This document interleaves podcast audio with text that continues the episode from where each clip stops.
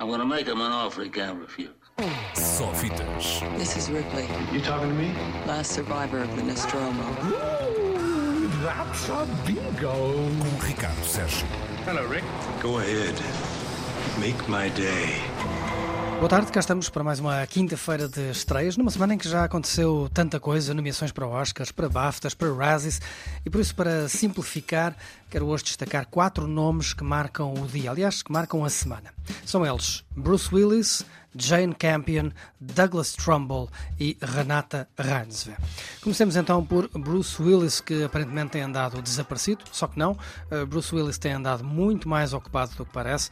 Tão ocupado que os Golden Raspberry Awards, os Razzies, criaram uma categoria só para ele.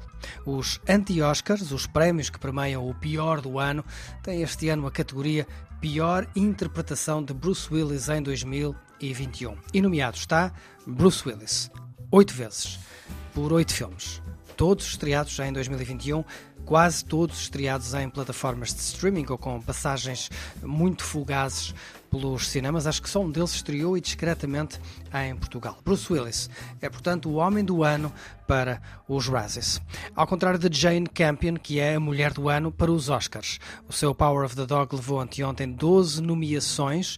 Ela própria volta a ser nomeada para melhor realizadora. É a primeira mulher a conseguir tal façanha 28 anos depois de O Piano. A diferença é que desta vez Jane Campion é a mesma favorita a ganhar o Oscar de melhor realizadora. A ver, vamos daqui a mês e meio. Curiosamente, quem nunca ganhou um Oscar, a não ser honorário, foi Douglas Trumbull, o grande mestre dos efeitos visuais de Hollywood, que morreu esta segunda-feira, aos 79 anos.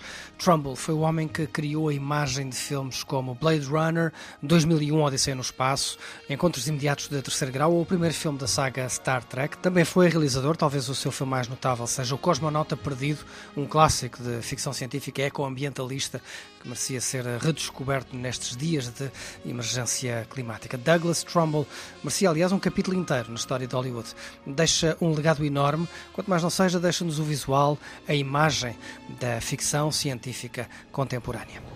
Finalmente, o último nome, talvez o mais desconhecido, Renata Reinsve, atriz norueguesa, protagonista do novo filme de Joaquim Trier, A Pior Pessoa do Mundo, uma tragicomédia romântica sobre uma mulher dividida entre dois amores, uma história aparentemente igual a tantas outras, mas contada de forma absolutamente deliciosa e conseguiu esta terça-feira duas nomeações para os Oscars, melhor filme internacional e melhor argumento original. Ora, Renata Reinsve recebeu o prémio de melhor atriz no último festival de Cannes e está nomeada não para os Oscars, mas para os BAFTAs, com aquela que é, na minha opinião, uma das melhores interpretações do ano. Daquelas tão boas que nem parece que a atriz está a interpretar.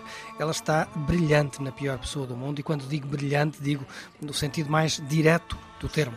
Ilumina o ecrã e, quem sabe, não está aqui uma nova estrela do cinema europeu.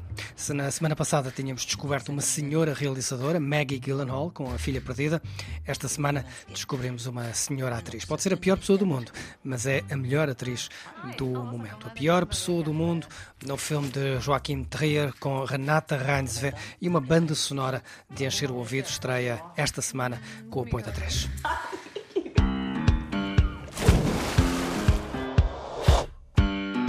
Dette var feil. Dette var ikke henne. Só fitas. This is Ripley, You talking to me? last survivor of the Nostromo. That's a bingo. Com Ricardo Sérgio. Hello, Rick. Go ahead. Make my day.